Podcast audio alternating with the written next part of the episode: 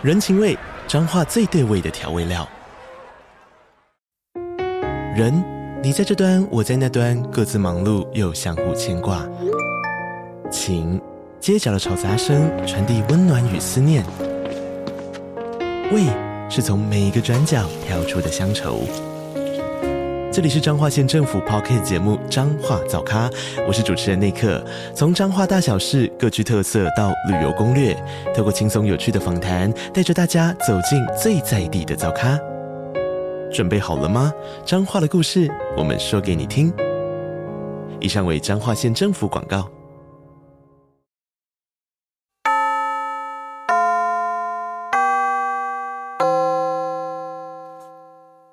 迎收听女子女子女子补习班上课喽！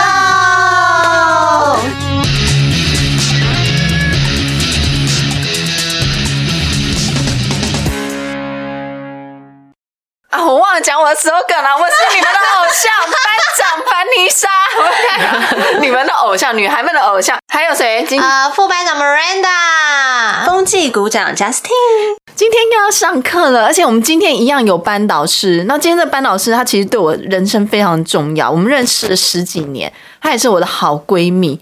重点呢，我只要人生感情上面有任何的疑难杂症，第一个时间都是差不多早上八点就会打电话给她，大概都是八点的时间。现在欢迎我们的两性作家薇薇，欢迎欢迎，Hello，大家好，我是薇薇。对啊，薇薇呃，前一阵子出了一本也是两性的书嘛，对，那本书叫做《六十一道陷阱题》。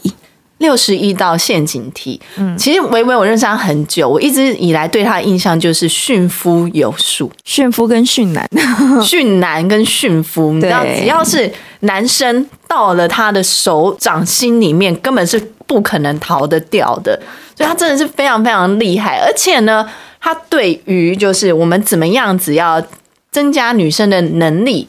也是非常有经验的，因为她本身也是一个多斜杠，她除了是作家，还是老板，她也是一个女企业家，金牛座超级有生意头脑的，也超会赚钱，就是一个新时代女性的标杆。我们今天真的太开心了，太开心了，好高兴哦！哦，那我们也先请我们另外两位主持人跟大家打声招呼。好哦，那我们今天呢要来讨论的，我们女孩子们有时候就是最烦恼的事情，就是怎么老是都是我，怎么每次都是我遇到渣男，为什么碰到？到每一个都是渣男，难道我就是这么的渣男体质吗？就是怎么样教你变成渣男绝缘体的维维老师来教我们大家，让你怎么样永远都不会再遇到渣男了，这是很重要的。怎么样让你养成这个好体？有一种眼神眼睛为之一亮的感觉，赶快要要太重要了，对，要洗耳恭听。对，哎，大家有碰过渣男吗？我以为你自己本身有碰过渣男吗？哦，其实我也有碰过，而且我觉得其实呃。很多女生其实她碰过，但是又逃不掉。你在跟她一来一往，比如说第一个，你在跟一个男生在，比如说来往的时候，彼此会试探，会做一些事。如果这个男生常常跟你出去的时候，他的手机特别调静音。然后不接电话，或是很多的来电，那你是不是心里就会起警觉？我跟你讲，是我们这种可能会发现、会观察的人，可能会有警觉。很多女生她会告诉自己没有，但是通常她很多来电，她容易调静音，然后或是你在跟她来往的时候，你常常找不到她的人，你就应该要知道，她可能第一个把你当备胎，第二个他可能本身就有女友，第三个他根本没有把你当一回事。哦，他可能没这么喜欢你。可是我本身也是无时无刻都调静音的人呢。没有调静音，但是他很多来电，然后很多来电。可是你会回打电话，你会回，你会回复吧？我会回，对，你会回。但是问题是他在你旁边，他就是会鬼鬼祟祟、偷偷摸摸，你就会觉得有鬼了。因为其实男生其实他还是会有蛛丝马迹，他没有办法。男生他是可能手机在看什么，就是。一般男女朋友的话，可能会说：“哎、欸，你看这个好好笑，会拿那个手机这样。”可是，对有鬼男生绝对不会拿你的手机，因为他们怕说会跳一些奇奇怪的讯息出来，对不对？锁，然后很担心你去看。对对，我觉得男生其实这一点就是非常的明显，就是你光光明正大，然后磊落光明的男生，跟就是比如说他心里有鬼，而且尤其心里有鬼的人，他最怕你跟别人暧昧。你可以发现这一点。就是他很爱跟别人搞暧昧的人，他同时他也会管你很严哦，他就觉得别人也会这么做，对，他也会觉得别人这么做，所以就是其实真的这是相对的，因为我之前有一个男生朋友就是这样，他即使有女朋友，他还是会跟其他女生搞暧昧，甚至发生关系或干嘛，就是一种种马，你知道，就是下半身思考的种马。对，然后可是你知道，他虽然这样，他自己有错在先，但他没有觉得他自己错，他反而管女朋友管很严。所有女朋友的手机明细全部都掉出来。这个我碰过，我碰过的，我碰过我一个，就是我一个朋友的老公，他超爱就是出轨那种，嗯，然后可是每次那个他的朋友，就是他老婆跟我们一起出去的话，他会打视讯呢，然后我们要全部这样子绕一圈，就是跟大家对，要跟他打招呼，你知道他要确定在场没有男生，可是他自己就是一个。连他老婆什么都知道，有时候也很烦恼。他就是会跟别的女生干嘛的，对是真的是出轨那种。可是老婆一出门，他竟然要用视讯打来，就是他确定在场没有男生，我们每个人要跟他老公打招呼。哎，真的这样子讲起来，听起来我觉得这是个蛮不健康的互动。呃，很多年轻女生，尤其很多长得漂亮的女生，都很容易被骗。漂亮女生为什么容易被骗？漂亮女生应该很多人追啊。对，很多女生她其实陷入这样的轮回，其实跟她没有安全感。就是其中有一点，就是呃，没有安全感的女生，她很容易变成渣渣男，就是看中的对象，因为她没有安全感，所以渣男所说的所有话，她都容易相信。哦，这种女生她比较耳根子软，然后她只要男生对她讲一些情话啊，说一些话啊，她全部都会照单全收。而且他本身就是可爱，这样的欲望会比较严重。可能比如说他在原生家庭他缺乏温暖，或是他可能是单亲家庭，或是他在成长过程中他会渴望受到重视，或是渴望受到呃，比如说家人的一些爱啊，或是谁的爱啊，或是什么的。然后他会把这样的爱投射在情人之中，所以他会把所有重心放在男朋友身上。因为这个啊，其实我在认识维维的时候呢，就是我刚离婚的时候，他就其实是我的类心理咨商师，然后那时候就一直要告诉我，就是你要回去想说你的过往的成长过程是怎样，然后我就在我过往的成长过程当中发现了一件事情，就是呢，因为我小时候的呃家里比较重男轻女。妈妈就是比较重视哥哥，所以我其实，在家庭里面是常常觉得自己是不被爱的那一个，所以我是更渴望被爱的那一个。然后呢，再来就是我可能就是因为这样子的家庭的环境的因素，然后造成我自己内心好像有一种就是觉得不相信自己值得被爱。就是我常常有跟他讲，因为他就会一直这样跟我讲，我就说，你为什么会不相信你自己值得被爱？对，你要值得，因为你长得那么漂亮，你有能力，为什么？对，所以他就必须要回说。而且这个呢，也是我在呃 JJ 跟 Miranda 身上学到的，就是他们两个其实婚姻都蛮好的，都有很好的对象，因为两个也没有碰过什么大渣。然后我发现他们两个是非常爱自己的那种自信是。我就真的觉得我很好啊！哦，你这样子对我欲擒故纵，你这样子哦，送每个礼物我才不要理你嘞！我要走了，就是我不跟你玩了，因为你们觉得自己打从心里都觉得自己值得更好的对待，所以我觉得女生就是这也是从我就是结束婚姻以后，然后就是跟维维聊天啊的时候，就是从哦，原来是我的原生家庭，然后造成我这个，我觉得我自己好像不值得被爱。然后我终于知道原因了，所以我就现在就是在改变自己，就其实不是这样子的，我们是很值得被疼爱的，所以我觉得这个讲的很重要，你应该要去找出。其实呃，除了这样以外，它除了会影响感情观以外，还会影响工作，因为像我之前在讲座也有遇到，就是一个女生，她很容易愤怒，她很容易就是不耐烦，她很容易就是觉得自己很多情绪，然后后来我在跟她聊之中，我就会问到说，那你？就是其实你原生家庭有遇到什么事情，然后他就顿时就是快哭了。其实很多人他不知道，因为因为我们像我们自己有小孩嘛，我们非常清楚，就是对于小孩影响最严重的大概就是父母，父母的任何态度都会影响这个小孩他的工作，甚至未来的爱情，甚至未来的婚姻。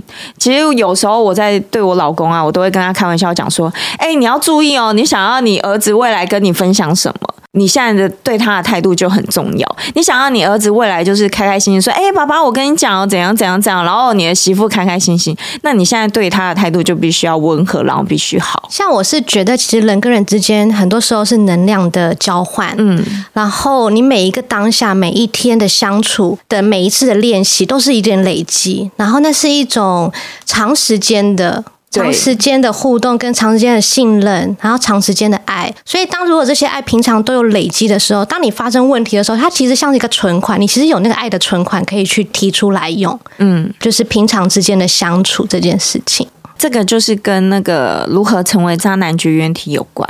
比如说，你可以提升自己的自信心，然后你要如何爱自己？其实爱自己这个口号大家已经觉得挺你了，但是其实爱自己。很简单，你就从早晨开始，你可能就是保养自己啊，然后做一些自己爱那个喜欢的事情。比如说像我早上的时候，我可能 maybe 我就是现在会把脑袋就是净空，我就可能看一本书，然后喝一点水，然后如果有时间我就泡个澡。所以我都很早起床，大概六点，然后我大概七点多就会接到 Vanessa 的电话。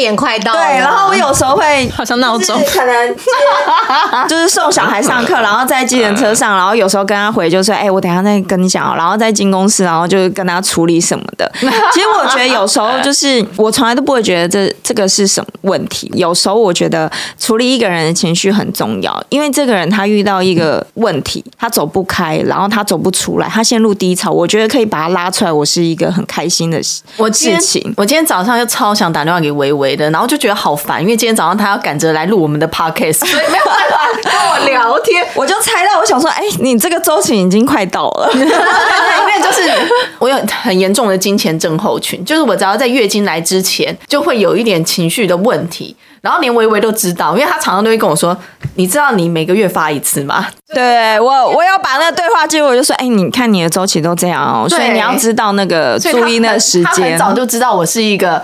会每个月会发生，因为我觉得维维有你有点很棒，就是你的观察力很强。哦，对对对，然后你的察觉性、察觉力，就我其实从小就喜欢观察别人，而且我还有一个更强，应该我可以开征信社，可以在短时间内就是找出，就是没有给我名字，也没给我照片，也没有给我什么，我可以找出那一个人。现代柯南，对，对，我其实就是觉得你的眼睛特别美，在你刚开始坐下来的时候，在你的谈话开之前，你的眼睛可以给我给红包，是不是？很像也可以给我，是 不是？老鹰般的那种很锐的，很少女孩子的眼睛是可以这么的，就是感觉它是可以穿透这个人的，它、嗯、可以把你什么东西都看透，透。你确定有吗？我们认识十几年，你你都把我看透透啦。对，我是觉得其实。我就常常会聊谈到说，女权这件事情，其实从一九二零到现在，包含我们的教育，我们可以工作，还有很多像洗衣机的发明，我们其实可以有机会远离一些社会赋予我们的女性的压抑、压抑跟工作。对，所以我们其实是回到说，我觉得现在很多女生其实就是要想自己怎么样可以把自己过好。不喜欢的事情，你怎么样让它停止，不要再发生？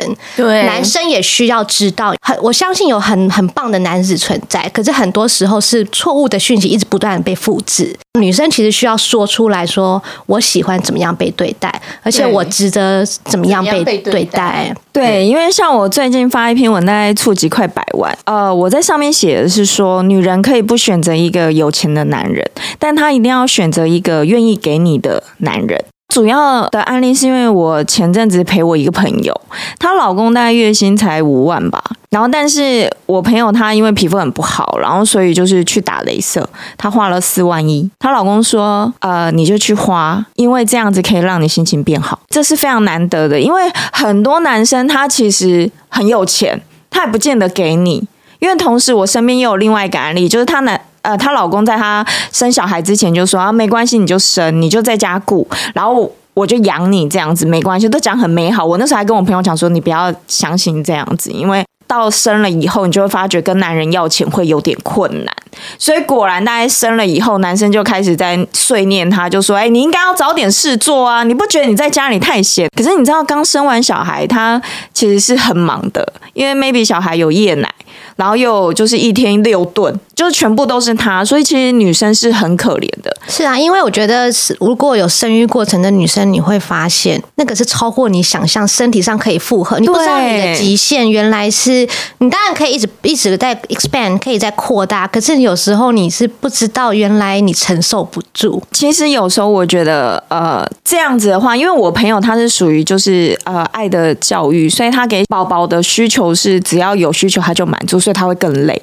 那因为我那时候生完小孩，我就是马上工作。我是一生完我就马上工作，剖腹产完我就马上工作，隔天马上工作。所以我是比较倾向于把小孩顾好。因为我希望我每一个工作都要顾到，所以我就会呃想一些办法去把小孩训练好。他可能就是不需要哭闹啊，或干嘛，可以睡一整天或什么的。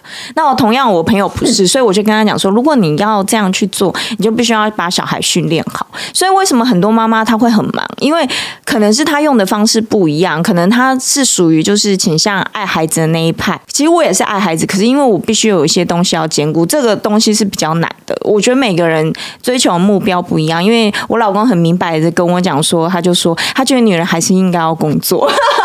当然，我也知道，就是本来就应该要工作，因为有时候这个东西是提升自己。女生如果不工作的话，她当家庭主妇，自然她可能会缺乏一段成长期。我曾经看过，就是一个认识的朋友，他就有讲，因为她生了好几个小孩嘛，她就有讲说，她老公很感谢她。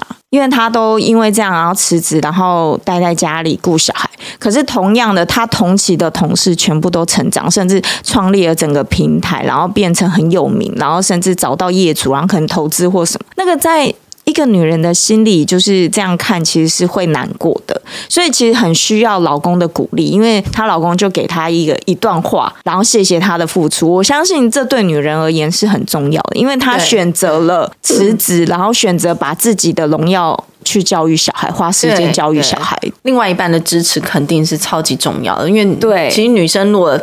为了选择在整个家里家庭里面，他也是牺牲很多的，就是专心的照顾小孩这样。因为其实刚刚维维有讲到说他爱自己的方式，那我也想要请就是另外两位主持人就是分享爱自己的方式。对，你们是用什么样子的方式爱自己？我觉得爱自己这件事情，你需要看自己喜欢什么，而且我永远都要想的是说，你要这么想就要这么去做。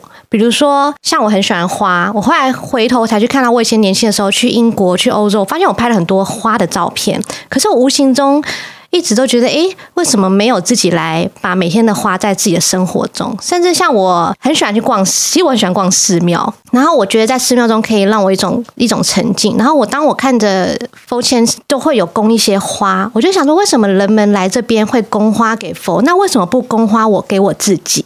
我自己内心有一，也可以是一个佛。当我觉得爱自己的方式，对我而言，就是说我可能每个礼拜就去一个花市，我就买个花回来，然后每一次的那种感觉或者季节，诶，这个季节是金合欢，下个季节可能是樱花。我觉得大自然给我一些很多的力量，你可以去感受那种好像真的是一一起一会的那种感觉。我会从那种每季节的变化跟找到自己。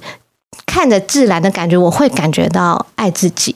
要提醒我爱自己，很适合灵修。他是 对不对？有，我觉得有。他小孩也是，对，我的孩子也是。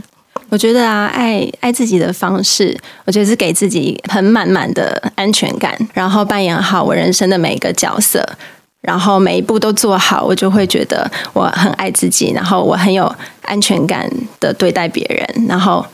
得到满足这样子，那你的呢？对你呢？我觉得我是学习表达吧，就是把真正的内在跟自己的需要表达出来。因为我觉得我以前是那种，就明明知道自己要什么，觉得这好像不太对，而就是很会忍。嗯，我都会对他讲，想哭就哭，没有关系。就是我常常会跟他讲，我说哭是一种宣泄，你可以哭，真的。因为这件事情就让我想到，我大概二十几岁看了一篇科学人的杂志，他就讲到说，人的身体很神奇哦，就是当你有一些很坏的情绪在身体里的时候，它会产生毒素。但是人类有一个很很很秘密的机制，是当你一哭，你的眼泪就会立刻一哭出来，你就会排毒，会中和那个毒素。嗯、所以他就结论是说，他说为什么女生比男生长寿？因为女生会哭。但我觉得我以前有一个很大的问题，就是我觉得我已经变得很冷血。有一段时间，就是我没有办法表现出来自己的情绪，然后我对很多事情我不会觉得开心，然后对很多事情也不会到说真的很难过。其实你会这样，应该是因为周遭人在漠视你的情绪。对，然后就是你就会觉得什么事情，你就是觉得心里闷闷的，就是有一种就真的感觉你没有办法喘过气来，闷闷的。可是你会。觉得也不知道干嘛，然后那种想哭，可是真的是哭不出来哦。我觉得我有一阵子是那种超严重的，就是可能微微说你要哭就哭出来，我就觉得靠，可是我就哭不出来啊。可是你就会知道那个心就是不开心，就是闷闷的。然后你碰到很多事情，就是我我那时候就觉得我好像对很多事情就会变得好像我自己觉得很冷血、很无感。反正这种事情我也不开心，是不是会就是沉默？讲不出，因为你讲这个感觉的时候，我就想到我十一岁丧父，爸爸去世。其实发现原来爸爸去世之后，我大概有沉默了，好像有五年。哦，对，会这样。我觉得是从小的家庭环境，对，就是他就会告诉你啊，不要哭什么的，就是你必须要忍耐，然后就变得你好像很会忍，很会忍，很会忍，习惯自我消化。对，可是我觉得那个是超级不健康的。所以我现在学习到，就是爱自己的方法，就是我现在心里想什么。我就去说，我去表达，可是我也没有伤害你，表达我自己内心真实的感受。那如果我想要哭，我就哭；然后我今天要开心就很开心，我想要吃什么就吃什么。那好像蛮活在当下的啊。对，我会觉得很开心。心理影响生理，身体也会比较健康。对对对，都变胖了呢。这样很好啊，胖了呢，心宽体胖。那薇薇，你可以分享你怎么爱自己？你刚刚是说早上起来，除了接我电话。对，我除了三 C 用品就是使用很频繁，像我工作一直使用电脑，我会觉得自己会有点焦虑，这长期累积下来是很严重，所以我就觉得我早上要有一段时间，可能半个小时到一个小时不用手机、不用电脑，我让自己就是整个脑袋就是净空，然后去思考一些事情。这好像也回应我之前看到张钧甯提到说，他每天都给自己静坐冥想，其实这也是一个方式。所以其实爱自己需要提醒自己，对不对？其实我觉得应该是说变成一种习惯。你每天早上起来，然后就是这样做，然后或是在每天早上起来，然后花时间保养，甚至睡觉前保养，或是做一些事情，然后多照镜子。因为其实我虽然在心灵上爱自己，可我在保养上可能就不如大家了。因为我是一个很懒惰的人，我是金牛座，我其实很少花时花时间保养或是化妆或干嘛。其实是今天上来找 Vanessa，大概是我这一两个月第一次化妆。对对，就是我就是一个不化妆的人。其实这个我很有感触。在我呃离婚的时候啊，我就在我们家整理，然后我就发现了超多过期的保养品跟身体乳。然后我顿时就觉得天哪！我竟然连一天就是两三分钟帮自己擦身体的时间都没给自己。嗯，然后我就觉得真的是很不对。我觉得我很赞同刚刚微微说的，我觉得爱自己，你要让它变成是一个习惯。习惯，这是这是就像你早上就是上厕所一样，你人生必备的事情，就没有什么大不了的，就是应该要做的事情，每个女生都应该要必备的事情。除了爱自己以外，你如果想要让男生就是更爱你一点。因为我要告诉你们一个观念，就是其实有时候你遇到渣男，不一定是你本身的问题，有可能是那男生问题。但是如果你想要遇到更好的男人，你必须要提升自己。你要知道，一个好的男人，他其实他也是聪明的，他会想要挑到一个好的女人。所以其实像我当初我会。啊、呃，每一年给自己一个目标。到近几年，我给自己的目标可能就是 maybe 是我自己会写清单，就是可能是我自己不敢去做的，嗯，我想要去实现。比如说，像我在结婚前，我那时候给自己的目标是我非常讨厌英文，因为从小到大就是台式的教育体制下，非常讨厌英文。我只要一开那个大家说英文，我大概没有两秒就可以睡着。一个人他如果连你最讨厌的事情都没有办法克服。那你当然就是可能遇到什么事情都容易放弃。所以我那时候让自己就是放了一个月的假，我去英国去上语言学校，我从头再来，我把自己整个归归零，零，然后重新当学生。我每天走一个多小时，然后去上课，然后去学英文，跟所有的各国的人交流。所以现在开始 no Chinese。这 就是 no Chinese。我跟你讲，我那时候跟日，重点是我那时候婚前，然后跟日本人就是哎，有点类似搞暧昧啊。为了我跟你讲，搞暧昧真的很快，为了搞暧昧然后马上查，然后有的没的，还可以坐很远的车去看电影，超强。可是那时候突然觉得，哇塞，台湾男生真好，都会开车载我，开场电影我们都要搭车什么。不过我是觉得女人有一个很厉害的能力，是为了爱，其实我们可以变成。很多不一样的样子，对，很多不同的面相，我觉得是。那我们可以请微微再帮我们总结一下，我们要怎么样做才会变成渣男绝缘体？遇到的都是暖男。哦，我觉得其实应该是说，你可以选择勇气，你也可以选择你自己的智慧，因为你的人生。不管怎么选择，都是你自己的人生，也是你的选择才造就现在的人生。我觉得女生有时候可以不要把重心 focus 爱情。像我前几年的梦想，我是去挑战自己不敢挑战的，可能我去跳伞。嗯，我有某一年，我就是选择跳伞，然后当跳伞的那一刻，我发觉天哪，我活着真好，所有的挫折、所有的忧郁、所有的不开心一扫而空。我觉得人能够活着最好，没有什么事情是克服不了的，即使感情，即使不顺，即使你的工作都一样。所以我觉得有时候，当你觉得你遇到困境，或是你觉得你感情不顺，或是你现在遇到了渣男，你不知道怎么解决，那么你就选择一个你想要去冒险的，去克服它。就是当你去克服的时候，你就会豁然开朗，跳脱这个环境，然后去做另外一件事情。对，有时候我觉得你一直陷入同样的泥沼，有可能是因为你一直在原本的地方。所以这件事情也还蛮像说，求人不如求己。你应该回到自己。你其实，如果你没有办法让对方爱你，那你爱自己。那你想到的是自己曾经想要成为什么样的自己，然后你去做你曾经想要怎么样自己的样子。就像你说的，你曾经想要觉得想尝试跳伞，可是你一直没有机会。那在这段时间，其实更是要投资在自己身上，去做自己一直其实想要做的事情，可是还没去做。对对，因为其实那时候我看了一本书，然后里面就是可能某些人发生一些事情，然后就会列人生清单。你觉得你有什么事情没有做？你可能现在死了会后悔。对对对，maybe 我们就应该要去做。因为像我金牛座，我是本来就不敢冒险的人，所以我就会去选择做一些事情。当你去做的时候，你就会发觉，哎，一切的事情都解决了。没有什么大不了的，也是一个增加自信心的方式，增加自己的内在。我觉得真的是这样，因为像我去年开始也做了很多我没有在人生清单上面的计划，就例如去学潜水啊，然后滑板啊，或者是 SUP SUP 打鼓这些东西，就是我之前没有想过的，可是。我觉得你就一步一步的去完成，以后会发现可以增加自己的自信心。那时候你就会觉得哇，自己好像真的很厉害。就是我觉得女生提升自己就是这样，你真的会增加还有增加自己的忙碌感。就是其实你很忙，你就没时间想说他怎么样啊，他爱不爱你啊，他他就是现在到底要怎样？就是遇到这样的渣男时候，你增加自己的忙碌感，你就不会再一直去纠纠结这段感情。而且而且，我觉得最重要的是，你一定要相信自己是值得被好好被好好的对待，被好好的疼爱。所以。我有时候有一些呃感情困扰的时候，或者是情绪不好的时候，我又问薇薇说：“我现在要怎么办？”他说：“就做自己的事情。”对啊，就这么简单。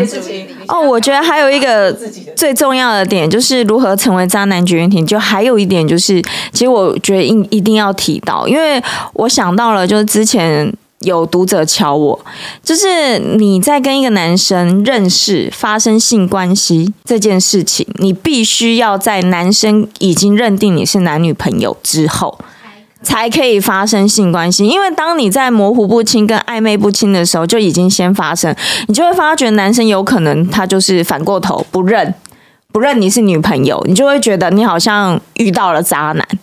但是有可能是你先给了他这个机会。我们其实之后会找一个主题，对于谈到说女生如何要对待自己的身体这件事情。对，我觉得你如何认清楚自己的身体自主权很重要。嗯，我觉得这对女性很重要，好需要。连小朋友也是啊，是对啊，因为现在就是最近网络上有就是一篇文，他就是说在教导女童比如说怎样子做检查或干嘛，人家可以碰哪里，男人家不可以碰哪里，这是很重要。其实从小就应该要知道，对，你必须要认清自己的身体自主权。我也是因为前阵子，哎，大概是也是我人生算很低潮的时候，是碰到蒋勋，他有一本书叫做《肉身供养》，然后它里面就是其实很多谈到的是他对于身体的认识。那大家有透过一些艺术品，比如说我们去看呃意大利很多那种。雕像，你会发现他的身体是被残破的，裸裸身的身体被残破的。文艺复兴在复兴的那个是艺术品的那种身体线条很美。其实我们人是对这个东西是有一种渴望，嗯。但是基督教兴起，他对于人有一些教规，比如说他会对你说，哎，不能有一些实践嘛。蒋勋是谈到说，我们每个人都应该面对自己的身体的美。那你的美如何的去对待它？你要如何去让别人好好的对待你自己？这这一个东西，其实是我觉得是人一生的功课。只是你什么时间点你，你你你早晚，我觉得你都要面对这样子。对，我觉得要认识自己的身体，然后并且就是你尊重你自己的身体，你会发觉别人也会尊重你的身体。对对，没错。节目的最后，我们想要请维维送给我们女性听众一个人生的建议，或者是你想要对我们女生。说一些什么样的话？嗯、我觉得其实就像我刚刚跟 Vanessa 讲的，就是平常我会跟她讲，想哭就哭，你想要去做就去做，不要因为任何人、任任何事，然后任何人的一句话就局限你自己。你不要因为就是别人觉得呃没那么爱你，你就不那么爱自己。我觉得这这点就是很多女生很容易犯这个错。你觉得你遇到一个不好的男人，你就会觉得你不值得被爱。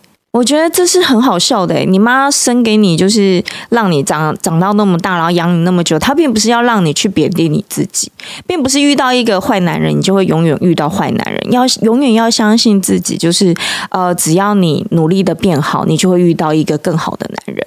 嗯，没错，要先提升自己为优先，要把所有的内在力量啊以及自信，我觉得很重要，资源要放在自己。哎，我最后也是想分享，就是关于自信。自信这两个字啊，我觉得定义就是自己相信自己。然后自信对我而言，我是也是就是之前看一部电影叫《受难记》，我觉得耶稣就是一个很典型自信爆棚的人。就是他，我永远都记得受难记的过程中，他最后一里路，他就是扛着十字架嘛，然后很多人就围着他，但是他最后面，他就是一直告诉自己说：“我就是神的儿子，我替所有的人受罪，你们只要跟着我，我可以让你们可以解放。”然后我那时候就觉得，哎，耶稣基督这个这个神，他的这种自信，就让我觉得，我们每一个人都应该要有这样子的信仰，你要相信自己。你不管是什么信念都可以，可是重点是你要让自己，我都我都觉得耶稣好像是一个很，他好沉醉在自己的世界里哦，然后他就是如此的沉醉，让其他人看他的时候，大家也就因此而相信了，相信那个。其实我觉得，虽然我不是基督教，但我觉得那个耶稣他应该是他有为大家受难的心，是以及就是。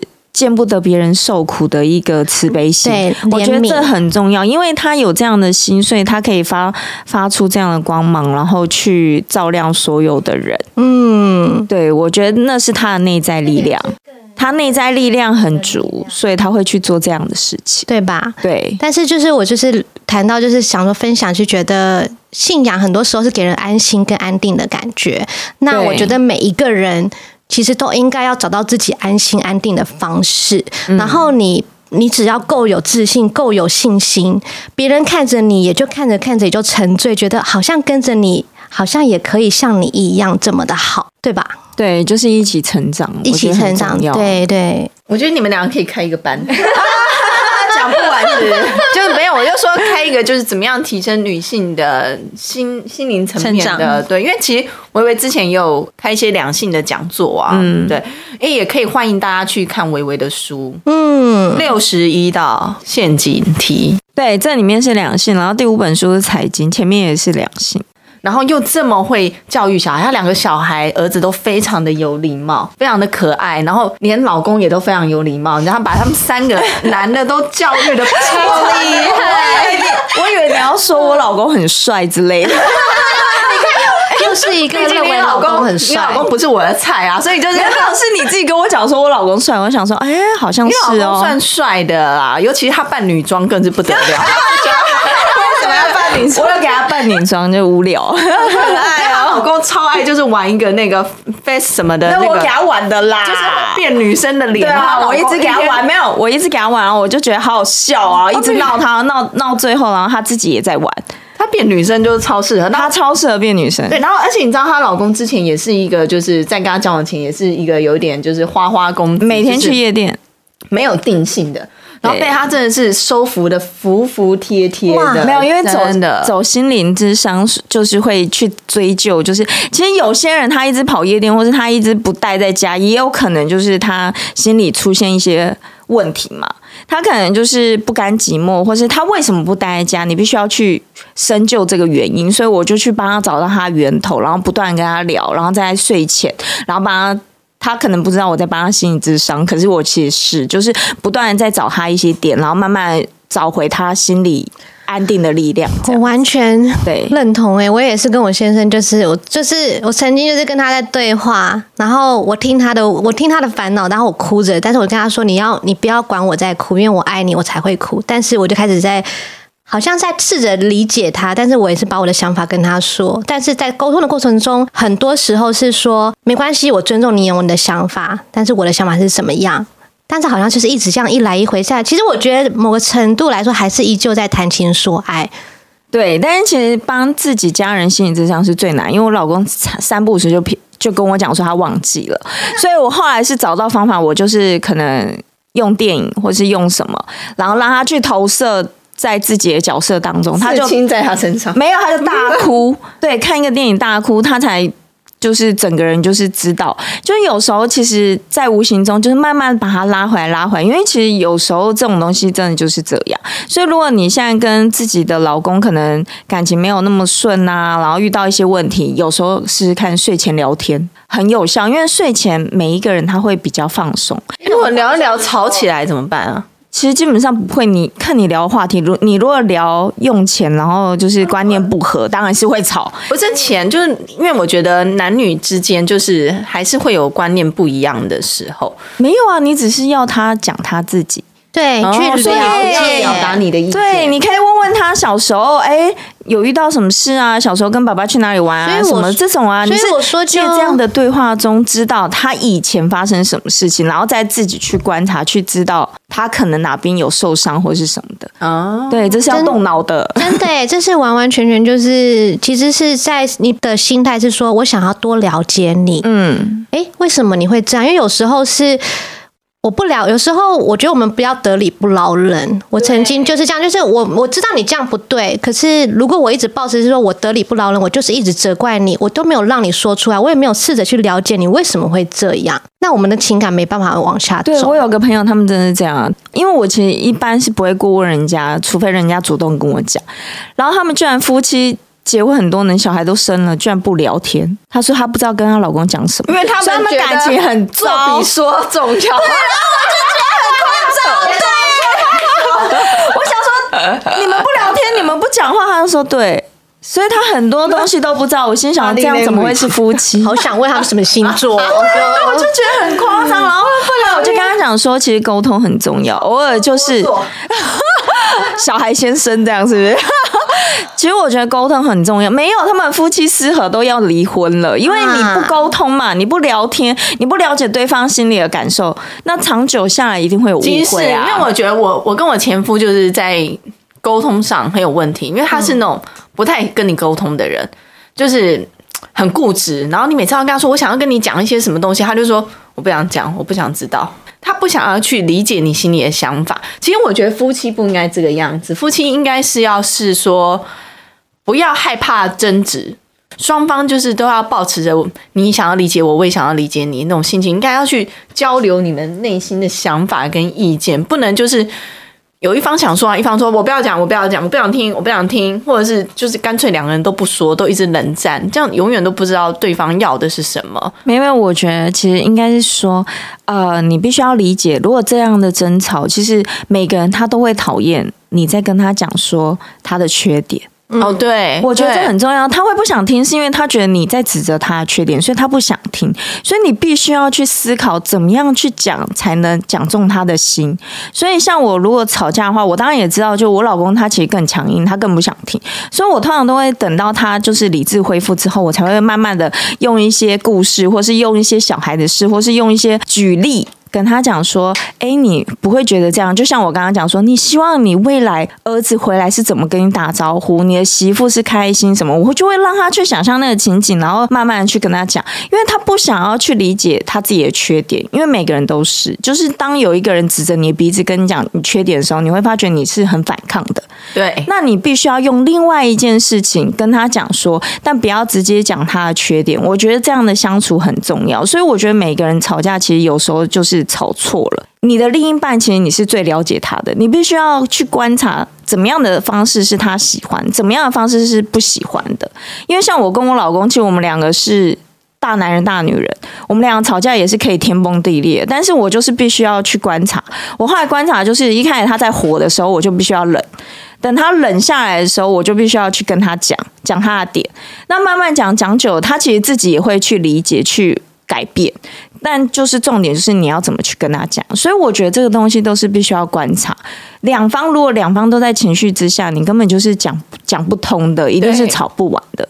所以我觉得无论是吵架，或是争执，或是夫妻相处，甚至情侣相处，这都是一样的。你必须要去思考。我觉得我们要为我们的听众办一个微微讲座，造福大家。就是现场大家可以提问，对啊，收获太多了，让大家提提问这样子，是真的是满满的收获，对不对？可是因为我们时间关系，是对，我们等下去吃。小统一牛排，对，刚本丽莎都饿了，肚子都在叫了，夸张哎！早餐那个，对啊，就是啊，可能因为我昨天晚上没吃，没关系啊，心宽体胖，开心就好，好不好？不行，不能胖了，靠脸吃饭，都是靠外表吃饭的。你也知道我没什么内涵，少来了。好了，那我们今天也先上一个段落，这样子，对，谢谢，要不然讲不完。对，微微来跟我们分享那。也很期待维维自己开自己的频道这样子因为这我尽量找时间我尽量找时间。然后我们也可以听到他更多的分享。我们也可以有在下一个新的主题再邀请维维来。对应该也会非常的有趣这样子因为维维真的是对很多东西都非常的观察力。很有自己的方法。那谢谢我们今天的班导师维维喽那我们今天的女子补习班就下课喽谢谢谢谢。